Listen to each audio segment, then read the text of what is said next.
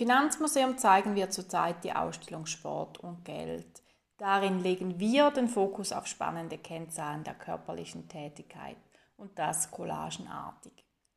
Systematisch und bereits seit einigen Jahren untersucht der Gast dieser Podcast-Folge die Sportwirtschaft Schweiz. Oliver Hoff ist Geschäftsbereichsleiter bei Ernst Basler und Partner. Guten Tag, Herr Hoff. Guten Tag. Warum macht man überhaupt Studien zu Sportwirtschaft und was äh, ist mit dem Begriff eigentlich genau gemeint? Sport ist natürlich in der Schweiz jeher ein großes Thema. Äh, die Schweiz ist eine Sportnation. Gerade auch mit dem Erfolg äh, von Olympia äh, hat man wieder gesehen, welchen Stellenwert die Leistungen im Sport auch in der, in der Gesellschaft haben. Das ist ein visibles Thema. Jeder kennt es, jeder kann damit was anfangen. Viele Leute betreiben es auch. Gleichzeitig ist Sport aber wirtschaftsstatistisch gesehen keine separate Branche. Das heißt, anders als andere Phänomene in der Wirtschaft kann man jetzt nicht einfach hergehen, beim Bundesamt für Statistik beispielsweise nachlesen, welche Größenordnung hat denn der Sport. Das ist es ist einfach nicht definiert, sondern es gibt sehr viele Branchen, äh, die teilweise Leistungen für den Sport erbringen. Und diese Natur des Phänomens Sport, wir nennen es eine Querschnittsbranche, führt zu der Notwendigkeit, dass wenn man etwas über den Sport, über die wirtschaftliche Seite des Sports aussagen möchte, dann ist man notwendigerweise darauf angewiesen, diese, diese vielen einzelnen Branchen in irgendeiner Form zu untersuchen und zu addieren. Das machen wir in der Studie Sportwirtschaft Schweiz äh, seit 2005 in regelmäßigen Abständen. Ziel dieser Studie ist vor allen Dingen die Quantifizierung der wirtschaftlichen Seite Seite des Sports. Und das ist äh, natürlich A, ein spannendes Thema für äh, die Sportwirtschaft und äh, die Sportpolitik in der Schweiz. Ist gleichzeitig natürlich aber auch eine Grundlage, um zu sehen, entwickelt sich der Sport in die richtige Richtung? Äh, gibt es irgendwo in einzelnen Sportbereichen äh, Probleme, die adressiert werden müssen? Und auch beispielsweise jetzt ähm, in der, in der Corona-Diskussion ist es natürlich auch wichtig, entsprechende Grundlagen zu haben für die gesellschaftliche Auseinandersetzung darüber, äh, wem wird wie geholfen, welche Hilfspakete sind notwendig, welche Branchenteile sind sind betroffen. Das sind alles Punkte, die natürlich mit solchen Informationen dann adressiert werden können. Mein Eindruck ist ja, dass mit der Corona-Krise die Debatte um Sport und Geld zugenommen hat. Vielleicht täusche ich mich da auch, weil ich mich mit dem Thema als Kuratorin natürlich intensiv auseinandergesetzt habe. Haben Sie denselben Eindruck oder ist das Thema Sportwirtschaft schon immer visibel gewesen? Sport hat natürlich immer schon eine gewisse Konjunktur. Es gibt immer wieder äh, wichtige Veranstaltungszyklen äh, der großen Veranstaltungen, die Weltmeisterschaften, die Olympiaden, äh, die, die stattfinden, die führen natürlich schon dazu, dass es eine gewisse, eine anhaltende Diskussion, äh, gerade im Spitzensport ist ja ähm, schon seit vielen Jahren Jahren die Frage, ob der Spitzensport zu abgehoben ist, ob dort, ob die, die Saläre, die Spitzensaläre zu hoch sind. Und auch da sind natürlich jetzt äh, im, im Rahmen der Corona-Pandemie und den Hilfspaketen entsprechende Diskussionen entstanden, ob es überhaupt notwendig ist, dass man gesellschaftlich jetzt diese Sportstrukturen unterstützt. Und das ist zu einem gewissen Grad auch eine gesunde Diskussion, gerade durch die Informationen, die natürlich auch in unserer Studie herausgearbeitet worden sind, möglich ist, solche Diskussionen wirklich fundiert zu führen. Und wenn man da wirklich mal hinter die Kulissen blickt und äh, hinter die, ich sag jetzt mal, Roger Federers äh, unserer Zeit, dann merkt man eben sehr schnell, dass die Sportbranche von der Corona-Pandemie eben wirklich substanziell betroffen ist und die Hilfspakete, die da auch von Seiten des Bundes und äh, auch von den anderen Stellen der öffentlichen Hand geschnürt werden, bitter nötig waren, um da keinen bleibenden Schaden an, der, an den Sportstrukturen der Schweiz in Kauf zu nehmen. Vielleicht in diesem Zusammenhang gleich die Einordnung in die Gesamtwirtschaft. Laut Ihrer Studie ist ja der Anteil Sport am Bruttoinlandprodukt 1,7 Prozent. Das klingt ja eigentlich nach wenig. Täuscht da der erste Eindruck? Man muss sich aber vor Augen halten, dass das BIP auch eine extrem große Bandbreite an Aktivitäten ist. Das, das BIP misst ja die gesamte Wertschöpfung, die in der Schweizer Volkswirtschaft von allen Branchen äh, erwirtschaftet wird. Und es gibt unterschiedliche Arten, wie man das messen kann, aber häufig werden 58 Branchen in der Schweiz unterschieden, also 58 verschiedene Wirtschaftsbereiche. Wenn man sich die mal anschaut, da gibt es sehr viele Branchen, die wesentlich kleiner sind als der Sport. Also beispielsweise die Landwirtschaft ist äh, weniger als die Hälfte, Energie- und Wasserversorgung ist kleiner, der Beherbergungsbereich Bereich ist, ist kleiner. Das Verlagswesen sind alles Branchen, die kleiner sind als die Sportwirtschaft. 1,7 Prozent klingt relativ gesehen zwar wenig, wenn man sich aber vor Augen hält, dass das BIP der Schweiz ja ungefähr zurzeit bei 700 Milliarden Franken jährlich liegt. Da sind natürlich knapp 2 Prozent dann doch schon zweistellige Milliardenbeträge und wenn man das dann so formuliert, dann ist es dann doch nicht mehr so wenig. Es gibt andere Branchen, die sind natürlich auch größer als der Schweiz, beispielsweise der Tourismus mit äh, knapp 3 Prozent, aber äh, 1,7 Prozent sind, äh, wenn man die ganze Volkswirtschaft Volkswirtschaft betrachtet ganz sicher nicht wenig. Ein Indikator dafür ist beispielsweise auch, dass bei unterschiedlichen makroökonomischen Zeitreihen Bereinigungen stattfinden für sportliche Phänomene. Es hängt damit zusammen, dass in der Schweiz äh, sehr viele, sehr große und eigentlich die weltgrößten Sportverbände beheimatet sind und äh, die Fluktuation in deren Geschäftsmodelle aufgrund der Zyklizität der großen Sportveranstaltungen, der Olympiaden, der Weltmeisterschaften, die haben natürlich auch Auswirkungen auf deren äh, äh Geschäftsergebnisse. Und diese Geschäftsergebnisse wiederum spiegeln sich dann auch in den volkswirtschaftlichen Statistiken wieder. Das heißt, alle vier Jahre hat man, hat man aufgrund von diesen Verbänden kleine Peaks in den volkswirtschaftlichen Statistiken. Und äh, wenn man dann Konjunkturforschung betreibt, dann werden diese, diese Peaks beispielsweise teilweise geglättet. Ähm, alleine, dass, dass solche Veranstaltungen solche Auswirkungen haben auf, auf die volkswirtschaftlichen Zeitreihen, zeigt ja eigentlich schon, dass der Sport alles andere als volkswirtschaftlich irrelevant ist. Ein hoher Betrag erwirtschaften ja auch die internationalen Sportverbände. Fließt dieses Geld denn nicht gleich wieder von der Schweiz ab? Das ist sicher, das ist sicher richtig. Klar, wenn man natürlich das Geschäftsmodell, wenn man das als solches bezeichnen möchte, der Sportverbände anschaut, dann äh, sind diese natürlich vor allen Dingen auch eine Durchlaufstation. Sicher, da fließen Gelder aus vielen Teilen der Welt, aus den großen Veranstaltungsvermarktungen rein. Äh, diese werden dort dann verwendet für die äh, Weiterentwicklung des Sports, für die Förderung des Sports in den äh, unterschiedlichen Landesverbänden der Welt und für, für verschiedenste Projekte auf der ganzen Welt. Aber man darf eben nicht vergessen, dadurch, dass die Verbände in der Schweiz beheimatet sind, fließt eben auch ein substanzieller Teil der Mittel Mittel, beziehungsweise ein substanzieller Teil der Mittel wird eben auch für wirtschaftliche Aktivitäten in der Schweiz verwendet. Ah, da werden Mieten bezahlt, da werden Gebäude erstellt, da werden Löhne bezahlt. Äh, all das sind, äh, sind Effekte, die in der Schweiz anfallen und die eben auch hier äh, dann zu wertschöpfungsrelevanten volkswirtschaftlichen Effekten zählen. Macht denn der Leistungssport den größeren Anteil aus als der Breitensport? Das kann man so nicht sagen. Wie gesagt, wir unterscheiden ja in der Sportwirtschaftsstudie sehr, sehr viele verschiedene Teilbereiche äh, des Sports. Wir haben beispielsweise den Bereich der Sportanlagen. Wenn man bei dem Bereich bleiben möchte, um es als Beispiel zu nehmen, äh, dann wird auch sehr schnell, dass man das gar nicht so klar sagen kann, weil Sportanlagen werden natürlich sehr häufig äh, von unterschiedlichen Leuten verwendet. Wenn man sich beispielsweise eine Multifunktionshalle verwend, äh, anschaut, dann wird die unter Umständen tagsüber für den Schulsport verwendet, am Abend vielleicht für den Vereinssport und am Wochenende für Sportveranstaltungen. So ist es also wirklich schwierig zu sagen, welcher Teil jetzt größer ist. Wenn man sich die einzelnen Teilbereiche mal anschaut, würden wir tendenziell sagen, dass der Breitensport schon eigentlich äh, den größeren Anteil ausmacht der, der volkswirtschaftlichen Effekte. Der Spitzensport ist sicher nicht unerheblich. Also wir reden hier nicht von niedrigen einstelligen Prozentbereichen, aber insgesamt gesehen macht der Breitensport einfach aufgrund der Masse der Leute, die Sport treiben und der Masse die Leute, die da äh, zu diesen Effekten beitragen, doch sicher den größeren Teil aus. Beim Breitensport denkt man ja auch gleich an den Tourismus und der beinhaltet ja wiederum viele Arbeitsplätze. Wie hangen Sport, Tourismus und Beschäftigung zusammen? Also sowohl der Tourismus als auch der Sport sind eigentlich beides Querschnittsbranchen. Gerade im Tourismus gibt es natürlich entsprechende Kernbranchen, wie beispielsweise die Gastronomie oder das Beherbergungsgewerbe. Gibt aber, wenn man den Tourismus als ganzes Phänomen betrachten will, auch noch eine ganze Reihe anderer Branchen, die da Leistungen beisteuern, beispielsweise der, der Landverkehr und der Flugverkehr, der Detailhandel, das Immobilienwesen.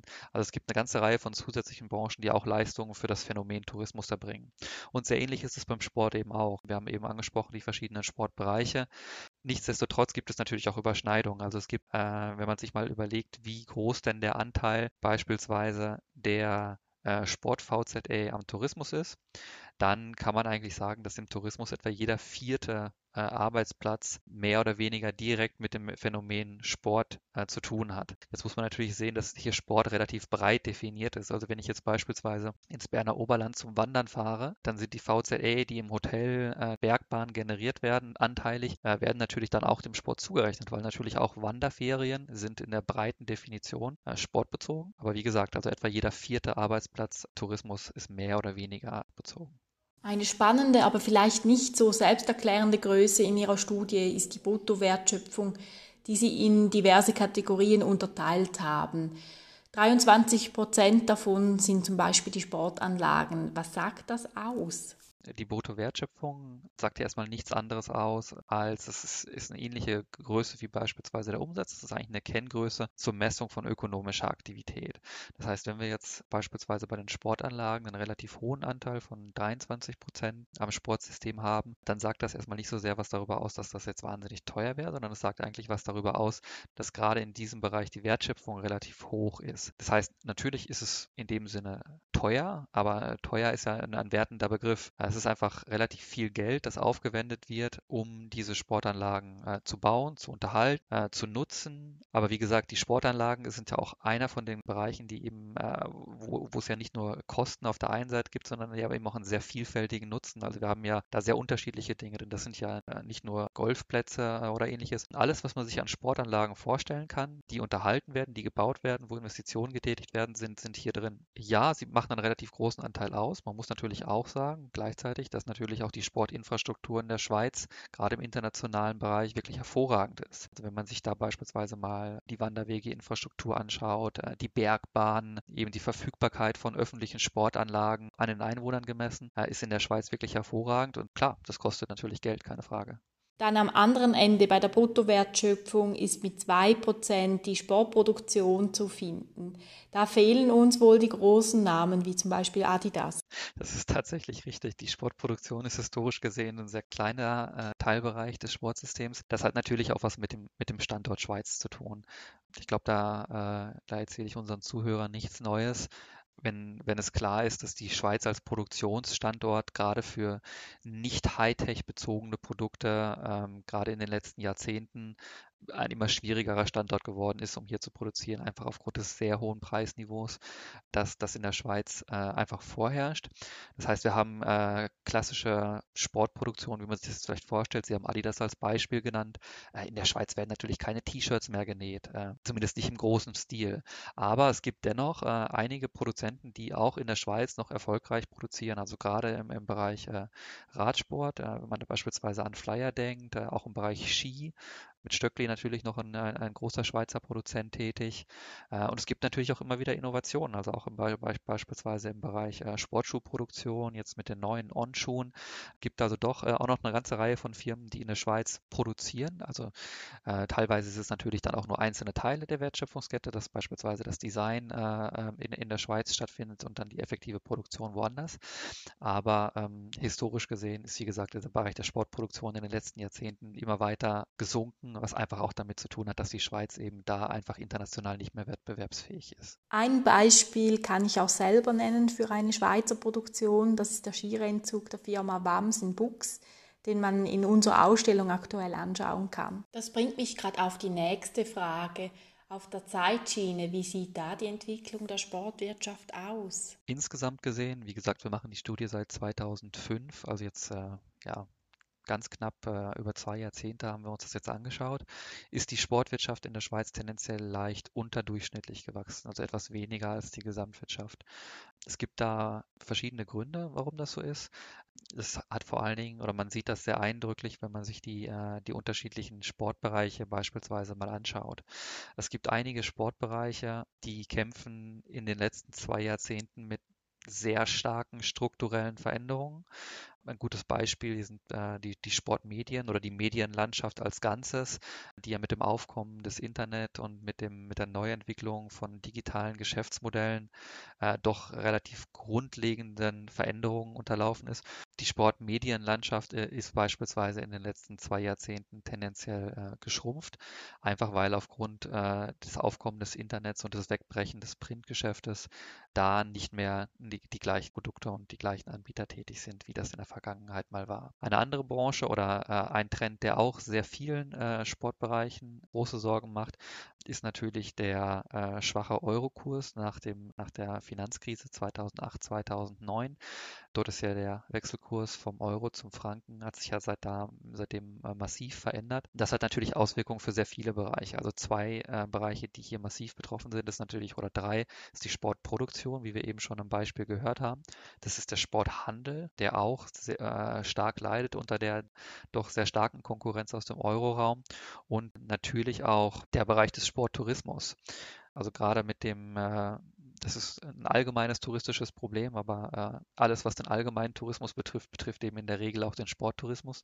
Der Sportferien in der Schweiz, Wanderferien, Skiferien in der Schweiz, wie man das klassisch kennt, sind natürlich in den letzten zehn Jahren für den durchschnittlichen Touristen aus dem Euroraum sehr viel teurer geworden, als das noch vor der Finanzkrise der Fall war. Und das spiegelt sich natürlich auch in den Zahlen. Also eben auch der Sporttourismus ist in den letzten zwei Jahrzehnten eben sehr unterdurchschnittlich gewachsen. Und weil es eben diese, äh, diese Probleme oder diese, diese unterdurchschnittlichen Wachstumsraten in den einzelnen Sportbereichen gibt, sind, äh, ist, ist, der, ist die Sportwirtschaft als Ganzes eben etwas unterdurchschnittlich gewachsen. Wie der Eurokurs die Hotellerieübernachtungen beeinflusst, das zeigen wir auch in der Ausstellung. Aber es gibt ja auch positive Effekte. Also es gibt natürlich auch Teilbereiche, die in den letzten Jahren oder in den letzten Jahrzehnten sehr stark boomen. Ein Teilbereich haben wir eben schon angesprochen. Das ist äh, das Geschäftsmodell der Sportverbände, wo die Vermarktungsergebnisse der großen Sportveranstaltungen ja immer in neue Höhen vorstoßen. Da wird ja, da werden ja immer neue Zahlen erreicht bei diesen Vermarktungsergebnissen und davon profitiert natürlich auch in dem Sinne die Sportwirtschaft in der Schweiz, weil äh, nicht nur die Vermarktungsergebnisse steigen, sondern beispielsweise auch die Beschäftigungszahlen der Sportverbände sind natürlich stark gestiegen, äh, was sich dann wiederum auch in der Wertschöpfung auch niederschlägt. Jetzt zum Schluss noch ein lokaler Blick hier nach Zürich. Sie haben auch lokale Studien gemacht. Äh, mit welchem Zweck? Auch auf, äh, auf der nationalen und lokalen Ebene stellt sich natürlich immer die, die Frage äh, auch der Finanzierung von Veranstaltungen, äh, die, die Möglichkeit, die Sportveranstaltungen zur Verfügung gestellt werden. Und da ist natürlich auch immer spannend zu wissen, was hängt denn Phänomen dran? Also eben, man kennt das, irgendwo eine Marathonveranstaltung ist, die ganze Stadt ist, äh, ist in Aufruhr, Straßensperrungen und äh, überall stehen Zuschauer und es ist, äh, es ist eine große Stimmung. Aber wenn man, wenn alles vorbei ist und, und einige Monate nach der Veranstaltung, da geht es dann häufig vergessen. Und was wir eben gemacht haben, ist, wir haben uns das einfach mal am Beispiel der Stadt Zürich äh, mit äh, allen eigentlich regelmäßig stattfindenden Veranstaltungen und Veranstaltern zusammengetan und haben mal geschaut, was dieser Fundus an eigentlich ständig wiederkehrenden Veranstaltungen, ständig stattfindenden Veranstaltungen, also wirklich jedes Jahr oder teilweise sogar mehrfach im Jahr stattfindenden Veranstaltungen, was denn das eigentlich wirtschaftlich bedeutet. Und es waren noch spannende Ergebnisse. Also wir haben äh, für die Stadt Zürich jetzt Veranstaltungen, die wir uns angeschaut haben, herausgefunden, dass äh, die, die gesamte Bodeproduktion dieser Veranstaltung in der Größenordnung von etwa 2,5 Milliarden Franken liegt, was etwa einer Wertschöpfung von ungefähr einer Milliarden Franken äh, entspricht. Also das wie gesagt, immer die Schweizer Ergebnisse, aber bezogen auf die in Zürich stattfindenden Veranstaltungen. Was dem beispielsweise entgegensteht, äh, sind auch Steuereinnahmen durch diese ökonomischen Aktivitäten in der Größenordnung von etwa 70 Millionen Franken, äh, die dann bei Bund, Kantonen und Gemeinden entstehen. Und ähm, das sind natürlich schon Zahlen, die man dann auch im Hinterkopf haben muss, wenn es dann eben um die Diskussion geht, äh, Corona-Hilfspakete, ja, nein, öffentliche Finanzierung von Sportinfrastrukturen, ja, nein. Das sind ja wichtige Diskussionen, die eben auch stattfinden müssen, aber äh, man darf eben nicht äh, vergessen, dass äh, gerade natürlich äh, die Veranstaltungen, die eben nicht nur einmal alle Jubeljahre stattfinden, sondern die wirklich jedes Jahr in einer gewissen Kontinuität äh, auch stattfinden, die tragen natürlich auch substanziell dazu bei. Also wenn man das beispielsweise mal vergleicht, der Euro 2008, da haben wir auch eine Untersuchung gemacht und die Euro 2008 hat in der ganzen Schweiz etwa eine Wertschöpfung auch in der Größenordnung von einer Milliarde ausgelöst und das war ein Event von ja, Größenordnung zwei Wochen. Das hat einmal stattgefunden. Die gleichen wirtschaftlichen Wirkungen, also auch von knapp einer, beziehungsweise von gut einer Milliarde Franken, werden alleine durch die regelmäßig findenden Veranstaltungen in Zürich jedes einzelne Jahr geschaffen. Damit kommen wir zum Ende von unserem Gespräch. Oliver Hoff, herzlichen Dank für die vielen spannenden Einblicke in Ihre Arbeit. Für mich als Mitkuratorin der Sport- und Geldausstellung verdeutlicht dieses Gespräch nochmals, wie breit das Thema ist. Ja, sehr gerne. Ähm für uns ist das Thema eben auch ein, ein spannendes, deswegen beschäftigen wir uns seit vielen Jahrzehnten damit. Und ähm, ich bin sicher, äh, dass wir da auch noch viele Jahre weiter dran forschen werden.